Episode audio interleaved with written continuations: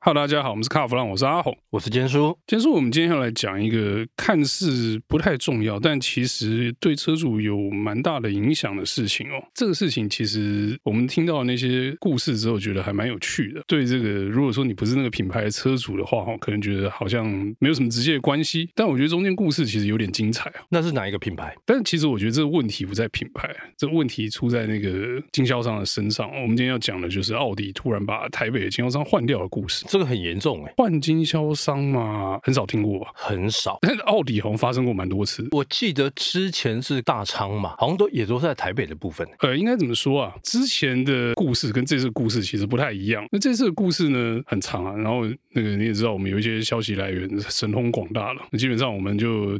几个寿司拼一拼以后，推销出这个原貌哦。如果大家有看经销商方面的声明稿跟奥迪方面的声明稿，就发现中间有一个很有趣的点，就是奥迪要求这个经销商啊有些缺失的项目要改善哦。那当然这是字面上，就是润饰过后啊，大家看到的这个新闻稿上是这样写。他没有讲明嘛，对不对？，对，但是呢，我听到的是奥迪说，你再这样搞，你现在记一次警告，下次再这样你就死定了。其实是很严厉的哦。不是那种什么三只大过，然后退学那种概念就对了，警告他就退学就对了。基本上这警告就可以视为大过哦我觉得 OK 差不多是这个味道了。之前有听过任何经销商被原厂警告说你在瞎搞，我就揍你，没有听过这种事情吗没有。那所以这个事情很严重，就算不讲内容到底是什么，你也知道这事情并不简单，而且是被原厂很 care，就是说，哎，这事情不可以这样干。所以到底什么事情？这个哦，纯属听说了。呃，我不知道大家有没有听过以前奥迪车卖不好的时候，怎么处理那些卖不掉的车。好像有听说，之前那几个长官啊，也是因为车子销售上面有卡到一些状况嘛，所以才被换掉。以前的处理方法就是啊，我这个进了一万辆卖不掉怎么办？只卖了三千辆，那剩下七千辆，那就挂牌嘛，领挂牌车嘛。那其实这个在国产车以前大家在冲这个什么销售排名的时候，这这个事情还蛮常见的。哎，我记得这个东西在三年前，就疫情前呐、这个是司空见惯，这已经变成常态了。因为现在没有车可以挂嘛，是现在大家都缺车嘛，对，所以就没这回事。那以前车卖不掉的时候就挂牌嘛，先挂牌嘛，先冲交车数嘛。是那、这些车挂牌之后呢，怎么办啊？啊不，便宜卖嘛，因为你等于是新股车嘛，落地了嘛，那便宜一点就可以卖掉了。啊，如果还卖不动，那就哎呀，数量又多，就找这个中古车盘商来盘走嘛。我知道的是，有一些像国产品牌了哈，他们因为本身也有这个所谓的租赁事业或租车的部分。所以他们会往那边去放，对啊然后原本的在租赁或租车的这种短租的部分呢，它这些车子它就投放到他们自己的中古车的事业里面。比较大的车商，他自己有一个内循环的模式嘛，这样讲应该算合理哈。反正你卖不掉就变新股车，新股车不行就丢租赁车，那租赁车骑满回来又丢回中古车嘛。嗯其实基本上他们有一个自己消化这些车的方法。那当然你也不能大量嘛，你说一次丢个什么几百进去，那也是会爆炸的。你不要说会爆炸哦，之前就曾经发生过哦，而且时间还蛮长的。我知道部分品牌他们那时候为了要冲量，那个投下去的那个台数呢是好几百辆，什么好几百，我听到的是四位数的，好不呃，好？四位数是不是？我们现在讲了这个呃领牌车对车厂的这个呃影响，对不对？那之前奥迪就是有一阵子，几年前就是车卖不动嘛，就卡住领牌，然后后来呢就导致一些。不健康的财务状况跟公司状况，原厂就很重视这件事情。干，你怎么可以这样搞？不管你分公司或者是说你的经销商都不应该这样做，这也是一个常识，就是你这样搞就是搞死自己嘛。好了，那这个就变成也不能说变成规定啊，反正就是以后不能这样做了。可是呢，我们听说啊，这次被换下来的这个经销商就这样搞。又这样搞就被塞车嘛，然后就卖不完嘛，卖不完那这些车怎么办啊？找一下中古车来把它收掉了。啊！所以他这次是挂新股车，还是直接新车就收掉老实讲，我没有问的这么仔细哦，但基本上就是又把车丢去中古车商了啦。 ？OK，那第一次被发现就被记警告嘛，哎，呃，你不可以再这样干，这个是妈大忌啊！呃确实是大忌，你这样子是会把新车的行情打坏。是，那后来又一次啊，听说发生了两次啊，被上头发现又这样干，所以又被记警告。第二个警告，不是第二个大过了，哦，OK，就留校查案，就是哎、你这样不行，你真的是一直搞，一直犯大忌。事情到这里哦，大家听起来都合理嘛，对不对？对，因为这些事情其实过去常有嘛。为什么突然被终止合约，我不给你卖了？听说了，这个这个部分纯属听说，连消息来源都说这个可能有问题，但我觉得讲出来大家。听听看，参考参考。他说第二次的这个记大过的这个通知书啊，呃，寄到家里以后被坏学生拿去撕掉，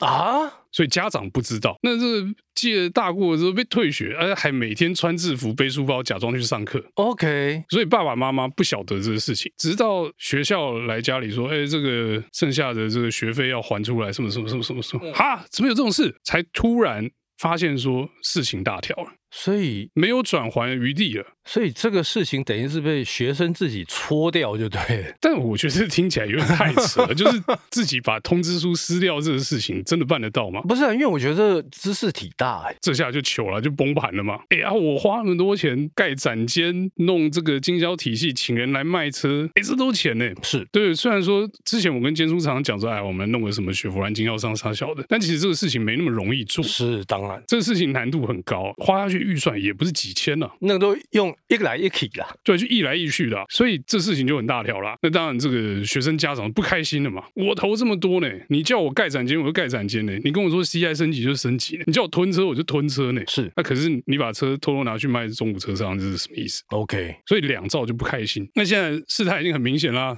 这个退学通知书已经寄到家里了嘛，对事情大概已经，我觉得应该没有转圜的余地了啦，等于是已经撕破脸。对。然后这个在媒体上面的讯息哦，又两兆的讯息又都出来，而且我看到很多媒体在讲，呃，它是叫做无预警通知，但是据我这边收到的讯息，听说好像一月的时候 就已经发生了，人家已经警告了嘛，对不对所以我就是说了，这个就是这个记大过的通知书寄到家里被学生撕掉。 ？OK， 所以产生一个时间差嘛，某一个消息来源他有讲，他说这个哦算是自己操作失当，谁的操作适当他说是这个经销商这边的操作失当， ？OK，说如果你已经被记警告，那这件事情你就要去想办法去收嘛，对不对？对对对，就看你要去做劳动服务，还是这个考个第一名来弄一个什么小工或是大工去抵消这个警告，去抵消这个大过。嗯，对，这你在学校是这样干，这合对理合理。那其实，在商业上也是这样干，就你要想办法去处理这件事情，而不是说啊被记警告，哈、好啦好啦好啦，记记记记记，你记你记。可是监书的态度大概是这样，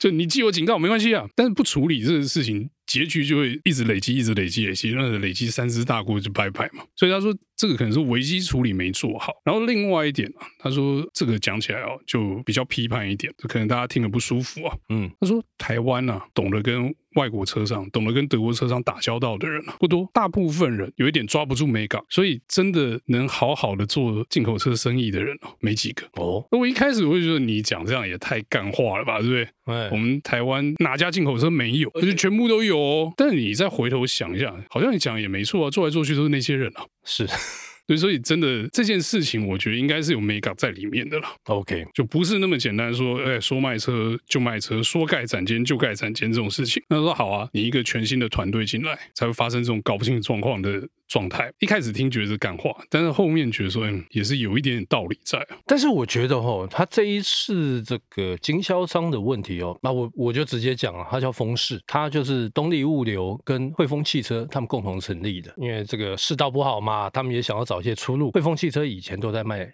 米兹必须日系车就对了，那你先突然变成。要做德国车的时候，那个心态上面，我个人是这么看啦，可能心态跟呃这个文化上的差异可是你说汇丰，汇丰不是也有做那个 DTAT 的重卡吗？呃，它有，但是呢，它至少至少还没有到这么的深。它跟日本人的交道来的久，所以那个很多我曾经去过他们公司一次，哇，那个感觉上就是日系的那种办公室的氛围，所以你可以想见。那哎一讲这个就讨厌了啊，不是？